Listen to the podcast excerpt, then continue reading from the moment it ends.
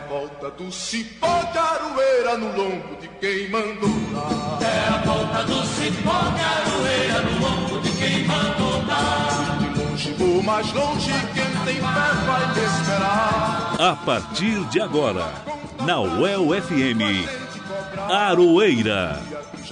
Um programa da Suel Sindicato.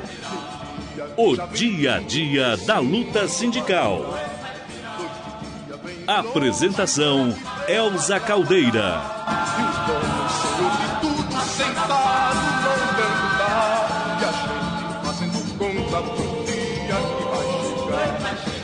Olá, ouvintes da Rádio El FM. É com muita alegria que estamos iniciando agora mais uma edição do Aroeira, o informativo radiofônico da Asuel Sindicato e do Sindiprol Aduel. Hoje é dia 15 de agosto de 2020. Eu sou a Elza Caldeira e fico aqui com você na UEL FM até o meio-dia e meia. Em tempos de pandemia, eu e o jornalista Guilherme Bernardi, do Sindipro Aduel, e o nosso querido editor, o Pedro Carvalho, estamos trabalhando aqui de casa. Mas você pode participar do programa Aroeira. Manda mensagem para gente no WhatsApp 991851976 ou também pelo e-mail jornalismoaçuel.gmail.com. Para acessar os programas anteriores do Aroeira, basta você entrar no site da Rádio El FM, clicar em programação, em seguida em Aroeira e depois escolher o programa que você quer ouvir. E vamos aos destaques desta edição. Marinheiro, marinheiro, quero ver você no mar. Eu também sou marinheiro, eu também sei. A Suel promove live sobre as mudanças nas aposentadorias dos servidores. Coletivo de Sindicatos de Londrina se reúne com o prefeito para cobrar medidas mais efetivas contra a Covid-19. Sindicato dos Bancários anuncia fechamento de mais agências por causa da Covid e teme pela saúde dos trabalhadores. Você sabe o que é plataformização do trabalho? Fique sabendo por meio da coluna Matula do Direito. E no boletim Sindiprova Duel, Guilherme Bernardi fala sobre os ataques à Previdência no Brasil e no Paraná e também sobre a luta em defesa dos direitos dos trabalhadores. E vamos às notícias de hoje. A Asuel está iniciando uma série de lives para informar a categoria sobre temas importantes de interesse dos servidores da UEL. A primeira ocorreu na última quarta-feira, dia 12, que tratou das mudanças nas regras das aposentadorias após a aprovação da reforma da Previdência. A live foi feita pelo assessor jurídico da Asuel, Maurício Toledo, e contou com centenas de acessos pela internet. Ele destaca a importância desta iniciativa da Suel. Foi a primeira live promovida pela atual diretoria da Suel. É, agradeço de antemão o convite né, da Suel e tratamos aí das regras de aposentadoria dos servidores estaduais após a reforma da Previdência Estadual, é, por força da Emenda Constitucional Estadual 45 de 2019, em 4 de dezembro de 2019. Então a gente é, além de é, é, tratar aí as novas regras, mencionamos é, também a respeito do direito adquirido dos servidores e respondemos algumas indagações, o que foi muito proveitoso aí para os debates.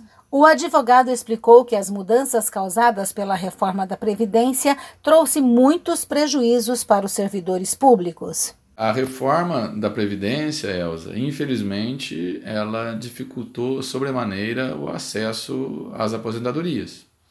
Então, as idades mínimas foram elevadas, os requisitos para obtenção do, da aposentadoria também aumentaram, e a regra de cálculo do benefício fez com que os servidores sofressem uma considerável, considerável redução no valor de seus proventos pela forma de calcular os benefícios agora. Só para você ter um exemplo, antes, os servidores que não conseguiam aposentar de forma integral e com paridade tinham o benefício calculado com base na média dos 80%, 80% dos maiores salários de contribuições. Ou seja, descartava os 20% menores. Então isso ajudava numa média mais adequada. Agora são 100%. Eu considero todos os salários de contribuição. Então, os salários do início da carreira acabam é, é, reduzindo a média do servidor, porque eles impactam de forma negativa nessa média, né? porque são, obviamente, menores do que do final da carreira. E aí o senhor colocou também o seu e-mail à disposição, né, para o pessoal tirar suas dúvidas, né, doutor? São muitas as dúvidas, né? É, exatamente. Como a, a, a, nesse período de pandemia os atendimentos presenciais estão restritos somente a casos de urgência, a gente, com a, depois de discutir com a Suel, com a diretoria, a gente coloca à disposição o atendimento virtual. Esses cálculos que a gente fazia presencialmente podem ser feitos é, é, é, virtualmente. Basta nos encaminhar o e-mail, a gente uhum. disponibilizou o e-mail da assessoria jurídica. Se o supervisor quiser encaminhar para o e-mail da Suel, a Mariana nos encaminha depois uhum. também esse e-mail. E aí, se a documentação que vier já for suficiente, a gente já faz a conta, a análise da, da situação e repassa para o servidor. Se não for suficiente, a gente entra em contato com o servidor, solicita complementação de documentos para poder fazer a melhor análise da, do caso prático desse servidor. E quem quiser enviar as suas dúvidas sobre a aposentadoria para o Dr. Maurício Toledo, basta encaminhar um e-mail para o endereço maurício@btfadvogados.adv.br. Você está ouvindo o programa Aroeira, o dia a dia da luta sindical. Representantes do coletivo de sindicatos de Londrina, preocupados com o aumento dos casos de Covid-19 entre os trabalhadores, se reuniram recentemente com o prefeito Marcelo Bellinati para solicitar providências sobre a situação. Durante o evento, os sindicalistas apresentaram as demandas das categorias dos comerciários, bancários, saúde entre outros sindicatos. A principal preocupação dos membros do coletivo é com o afrouxamento das regras de isolamento social. Eles são contrários à postura da Associação Comercial e Industrial de Londrina, a ACIL, que defende a ampliação da abertura do comércio. No caso do Sindicato dos Bancários, por exemplo, várias agências foram fechadas por causa da Covid-19. O diretor financeiro do sindicato, Laurito Porto de Lira Filho, fala sobre a crise enfrentada pela categoria neste momento de pandemia. É, o cenário para a categoria bancária na pandemia de Covid-19 tem sido muito difícil. Primeiro, porque os bancos vêm flexibilizando, flexibilizando os protocolos negociados com os sindicatos. O outro ponto é que o poder público vem minimizando o problema e não vem tomando atitudes que possam fazer o controle do, da disseminação e contágio do Covid-19 na população. Quanto mais pessoas contaminadas estiverem na população, com certeza irá afetar os segmentos de trabalhadores aí. Como o poder público lavou as mãos, a gente observou em julho e o começo de agosto um salto no número de contaminados, né, um crescimento de mais de 300%, saímos de 5 bancários contaminados para 21. Isso causou um transtorno, porque fechou várias agências ao mesmo tempo. Isso traz uma dificuldade para os trabalhadores, porque eles são deslocados das suas agências de origem ou seus postos de trabalho para cobrir aqueles trabalhadores que foram afastados, então eles vão lá para aquela agência que foi fechada depois de ser feita a sanitização. Só que essa equipe que é montada, ela não é uma equipe completa, é uma equipe reduzida, menor do que a do que já estava trabalhando, que também estava reduzida porque nós negocialmente conseguimos afastar grupo de risco e conseguimos que vários trabalhadores pudessem fazer o seu trabalho em home office. Isso traz um, uma pressão grande para quem está lá trabalhando, fica sobrecarregado. As outras agências que cederam seus funcionários também ficam sobrecarregadas. A cobrança de metas não parou. Então, ao mesmo tempo que você tem que atender a pessoa lá, triar, cuidar para que não quer aglomere, né, o, as pessoas, você também tem que cumprir a meta. O Santander vem demitindo funcionários nesse cenário. Apesar dos lucros conseguidos, o Santander premia seus funcionários demitindo. O bancário fica nessa pressão do, do cuidado com as pessoas, que ele tem que ter, porque está determinado em decreto, ele tem que controlar a entrada, ele tem que controlar quantas pessoas estão lá dentro, tem que fazer a triagem dos seus problemas e tudo mais, e ainda por cima ainda tem que cumprir as metas que são abusivas que os bancos estão determinando. Conforme o diretor do Sindicato dos Bancários, os trabalhadores contaminados têm sofrido também com problemas de saúde mental. Ele disse que o sindicato já enviou três ofícios para a prefeitura relatando essa situação, mas que até agora não receberam nenhuma resposta. Por isso, os bancários, juntamente com outros sindicatos do coletivo, se uniram para cobrar o prefeito para que sejam implantadas regras mais rígidas e seguras contra a Covid-19. Ontem a gente pediu para ser, ser observado e ser normatizado isso via decreto é a questão da higienização e sanitização das agências. Muitos dos bancos não encaminharam os seus protocolos de forma escrita para deixar claro qual que é o procedimento correto a ser adotado. O que a gente sabe e vem acompanhando é que a Caixa, por exemplo, faz a sua sanitização em 30 minutos, o Itaú demora de meio-dia a um dia para fazer, a mesma coisa acontece com o Bradesco. Banco do Brasil, pelo que a gente acompanha em outras cidades, que a gente tem os relatos, também é por volta de meio-dia, um dia para limpar, e o Santander a gente não sabe porque não, não foi encaminhado documento nenhum para, para nós. Mas aqui a gente observou que quando ocorreu o caso no Banco do Brasil, não foi feita sanitização nenhuma. E muito menos foi feito afastamento de funcionários ali que tiveram contato com o contaminado. Então a gente precisa que essas coisas sejam colocadas em decreto que fique claro o que, que eles devem fazer ou não fazer. Outro sindicato que foi representado na reunião foi o Sindpreves Paraná, que atua na área de previdência, saúde e assistência social. De acordo com o diretor do Sindpreves, Lincoln Ramos da Silva, que também é o presidente atual do Conselho Municipal de Saúde, a principal reivindicação do Sindpreves é para que ocorra a testagem em todos os trabalhadores da saúde do município. É, o Sindiprévios tem levantado algumas pautas é, importantes da nossa categoria e que envolve também a categoria dos servidores do município de Londrina. Tá?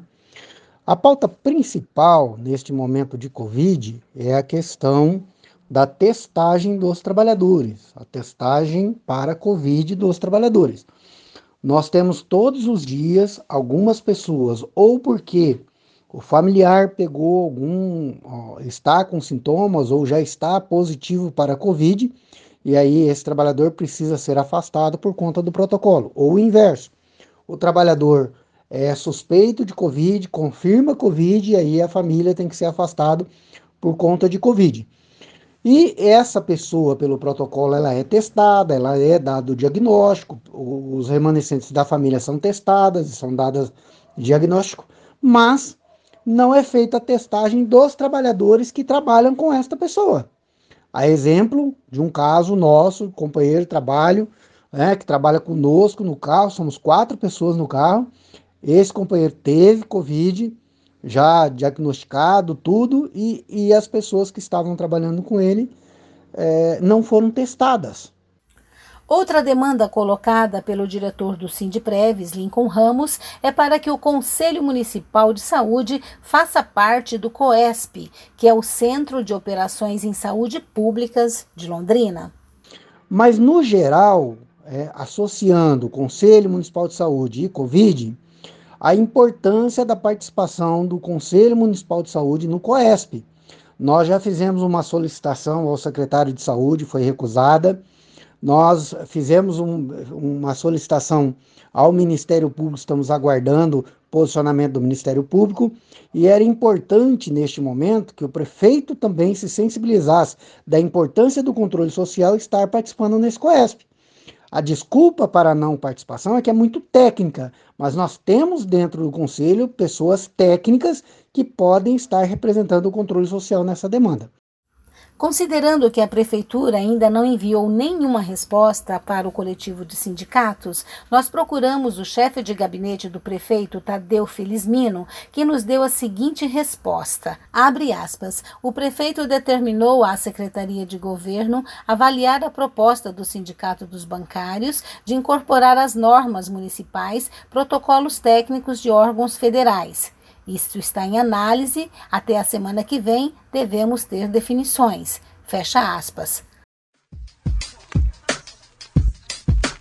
Música e resistência. Quando as relações de trabalho se transformam em canções. Lançada em 1972, Eu Quero É Botar Meu Bloco na Rua foi censurada pelo suposto sentido de incitação da população contra as Forças Armadas. Na época, o Exército levava tropas para as ruas como meio de demonstrar a força para os cidadãos. Sérgio Sampaio também queria colocar a sua tropa, ou seja, o seu bloco na rua, com objetivos bem diferentes. O bloco de Sampaio queria um quilo mais que aquilo, um grito menos disso. O Durango Kid, que aparece na letra da canção, é uma metáfora para militares, no caso, o inimigo que impedia o bloco de ser botado na rua. Diante de tantas injustiças, dá uma vontade de colocar o bloco na rua, né, pessoal? A pandemia nos impede até disso, mas não nos impede de nos manifestarmos pelas redes sociais, por meio dos programas de rádio, como aqui no programa Aroeira. E é por isso que nós vamos ouvir agora, com Sérgio Sampaio, a música Eu Quero é Botar o Meu Bloco na Rua.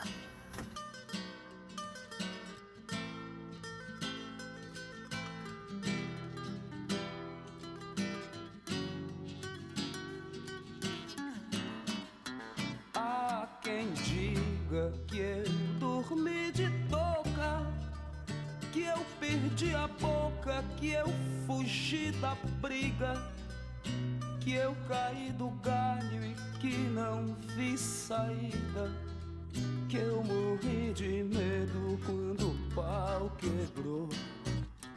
Há quem diga que eu não sei de nada que eu não sou de nada e não peço desculpas. Que eu não tenho culpa, mas que eu dei bobeira. E que Durango Kid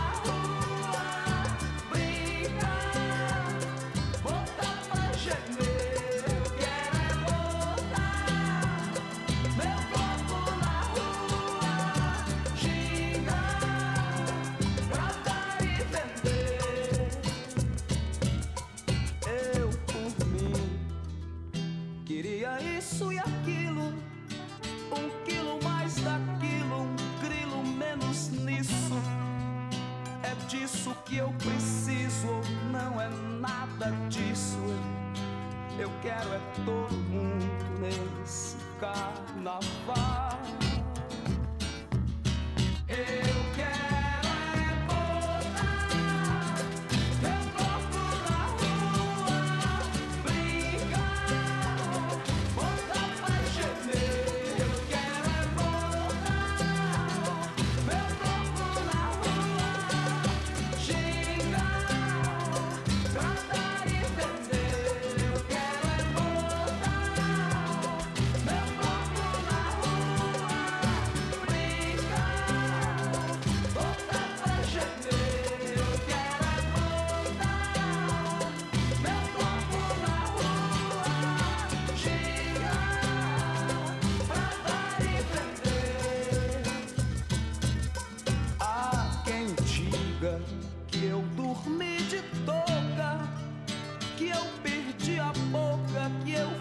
fugi da briga, que eu caí do galho e que não vi saída, que eu morri de medo quando o pau quebrou.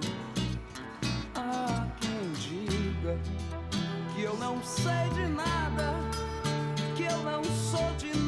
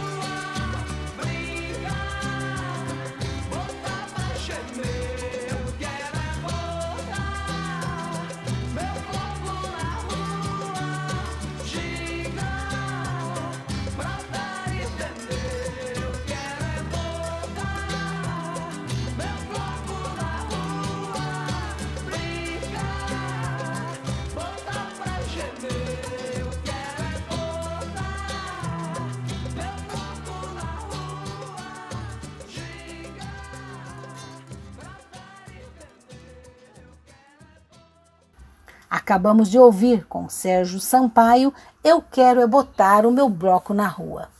Você está ouvindo o programa Aroeira, o dia a dia da luta sindical. A exploração dos patrões invisíveis por meio das plataformas de trabalho é o tema da coluna Matula do Direito de hoje, com o professor Reginaldo Melhado. Vamos ouvir.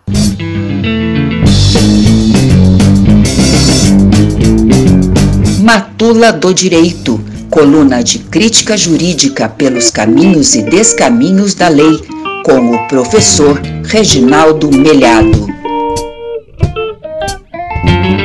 Olá, ouvinte da UEL-FM, ouvinte Aroeira, ouvinte que é o cipó no lombo de quem mandou dar. Hoje nós temos aqui na nossa matula o trabalho plataformizado. do que, que nós estamos falando aqui?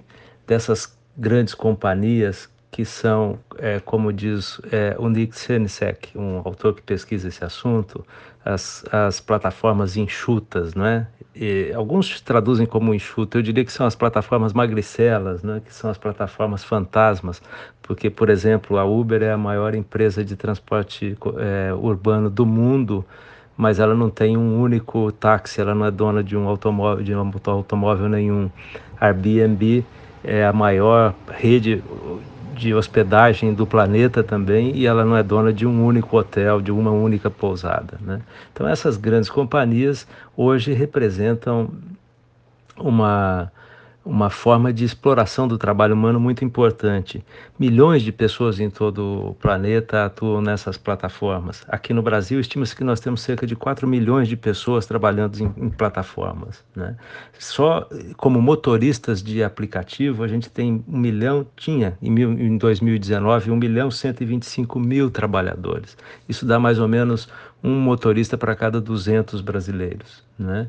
A gente tem 4 milhões de pessoas trabalhando no Brasil em plataformas, o que significa que é, é, nós, essas plataformas seriam somadas juntas a maior empresa do planeta, do Brasil. Né? Elas, elas empregariam mais gente do que os Correios, por exemplo, que é a maior estatal brasileira. Né? E como é que é o trabalho, a vida dessas pessoas? Quer dizer, isso é bom, isso é positivo, isso é uma outra fonte de trabalho, de renda? Não, isso tudo é mentira. Né? Não é verdade que essas novas formas de trabalho trazem conforto, trazem perspectiva, trazem alguma, alguma, alguma uh, alternativa para quem está desempregado. Isso é, são ferramentas de aprofundamento da exploração humana, ao lado da terceirização, do teletrabalho sem limite de jornada, do contrato intermitente, o contrato de trabalho intermitente, que são mecanismos que foram aprofundados com a chamada reforma trabalhista, o, o, o, o trabalho em plataforma é um meio, meio de exploração da força de trabalho mais radical. Essas pessoas não estão ligadas à previdência social, eles não têm um limite de jornada, eles são considerados autoempreendedores, não é?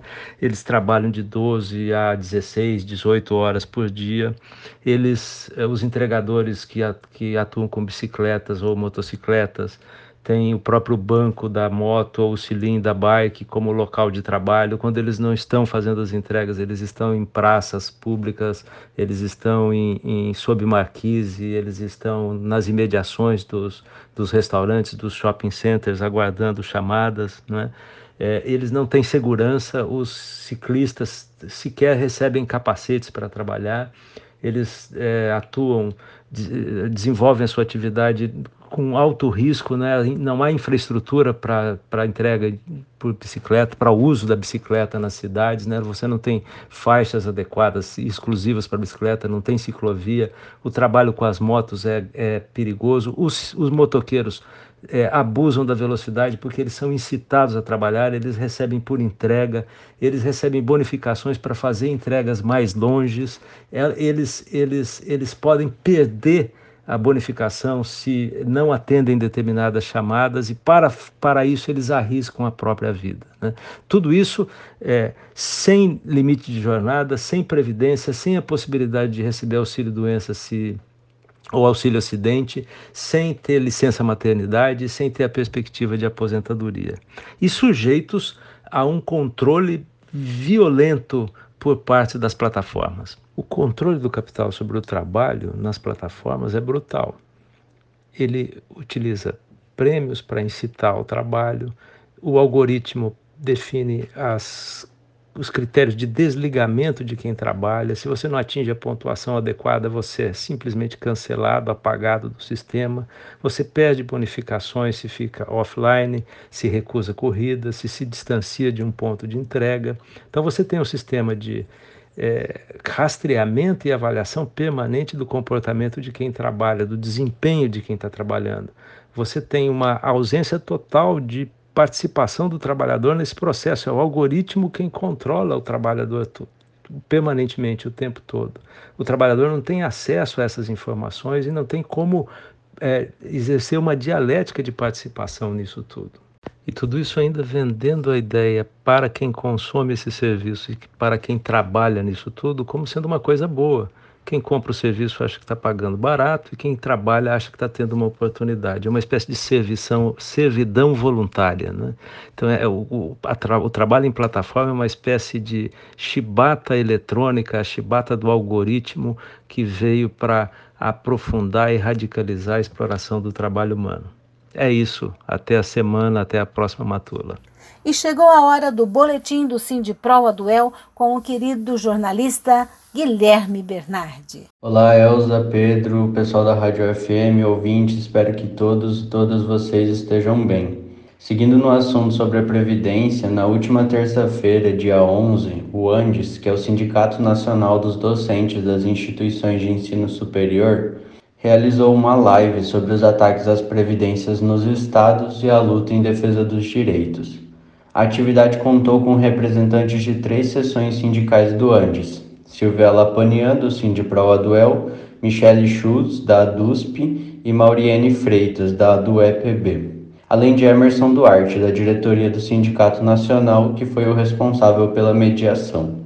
Antes de perguntar para a Silvia, que é diretora do Sindipro Aduel e professora aposentada do Departamento de Serviço Social da UEL, sobre a situação do Paraná e dos servidores e das servidoras públicas do Estado, é bom fazer uma breve contextualização, já que os ataques aos sistemas de proteção social não são uma novidade.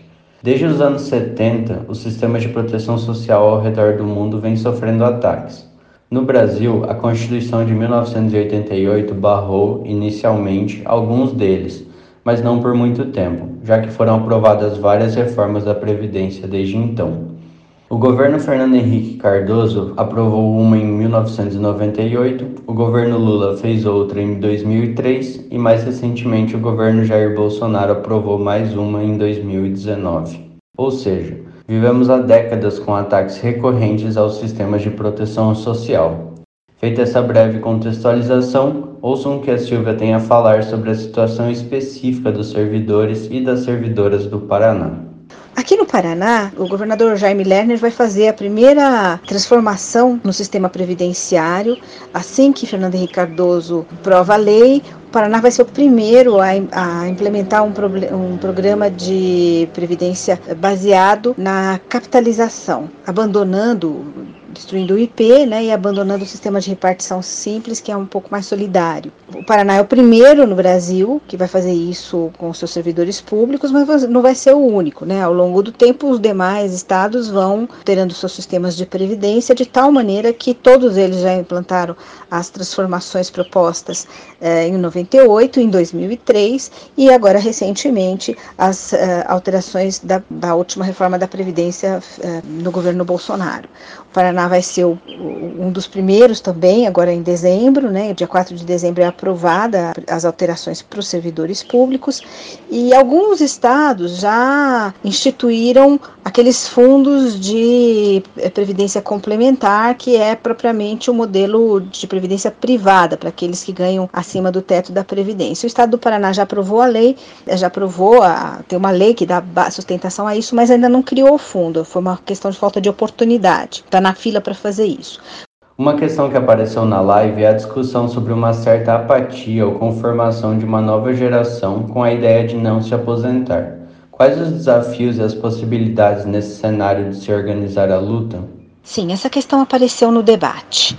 E não é para menos que apareceu, né? A última reforma da Previdência coloca um cenário em que praticamente nenhum trabalhador vai conseguir se aposentar. No caso dos professores universitários, que é uma, uma categoria que precisa de um nível de preparação de anos para entrar no mercado, isso se coloca quase como impossível essa aposentadoria para quem está entrando no, no sistema agora, né?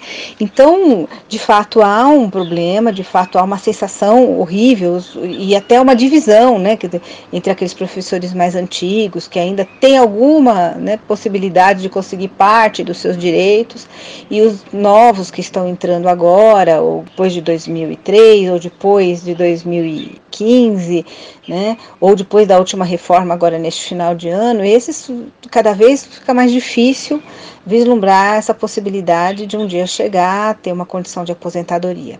Importante lembrar que os trabalhadores e as trabalhadoras não aceitaram passivamente os ataques à Previdência. Um exemplo disso é o 29 de abril de 2015. Nessa data, mais de 200 pessoas foram feridas pela repressão comandada por Beto Richa no Centro Cívico em Curitiba. Entre elas estavam servidores e servidoras. Por isso, eu perguntei para a Silvia sobre o papel dos sindicatos, visto que são uma forma histórica de organização e de luta. Ao sindicato, cabe estudar essa realidade, denunciar, né? E preparar a organização dos trabalhadores, dos professores, no caso da gente, né? Porque a, a gente vive uma luta, não é um processo uniforme, né? É um processo de perdas, mas é um processo de luta, de resistência também, né? Nós tivemos momentos importantes de resistência e acredito que teremos novamente momentos importantes de resistência, de luta para garantir os nossos direitos, para ampliação inclusive, porque o que a gente tem visto aqui é um desmonte total. Então precisamos reverter esse processo, temos que brigar para isso. Bom, para quem quiser ler mais sobre o tema, Silvia recomendou um estudo feito pelo Andes que chama Financiarização dos regimes próprios Previdência Social nos Estados. Tendências enunciadas na estruturação do sistema e na legislação. O estudo foi coordenado pela professora Sara Graneman, da UFRJ, e pode ser acessado no site do Andes, andes.org.br ou na aba do Andes no site do Sindipro-Aduel, sindiproaduel.org.br. Bom, é isso, Elza, Pedro, ouvintes, pessoal da Rádio FM. Espero que vocês estejam bem e nos falamos na próxima semana. É triste dizer isso, pessoal, mas o Aroeira de hoje chegou ao fim. Agradecemos a todos os nossos entrevistados de hoje, o nosso editor Pedro Carvalho, ao diretor de programação da emissora, o Gerson Gugel, e o diretor-geral da UEL-FM, o querido Edir Pedro. Queremos agradecer principalmente a você querido e querida ouvinte. Desejamos a todos um ótimo final de semana e quem puder, fique em casa. Semana que vem eu tô de volta. Até lá. Cipó de aroeira no lombo de quem mandou dar. É a volta do cipó de aroeira no lombo de quem mandou dar. De longe ou mais longe, quem tem fé vai me esperar. A Rádio El FM apresentou Aroeira um programa da Suel Sindicato.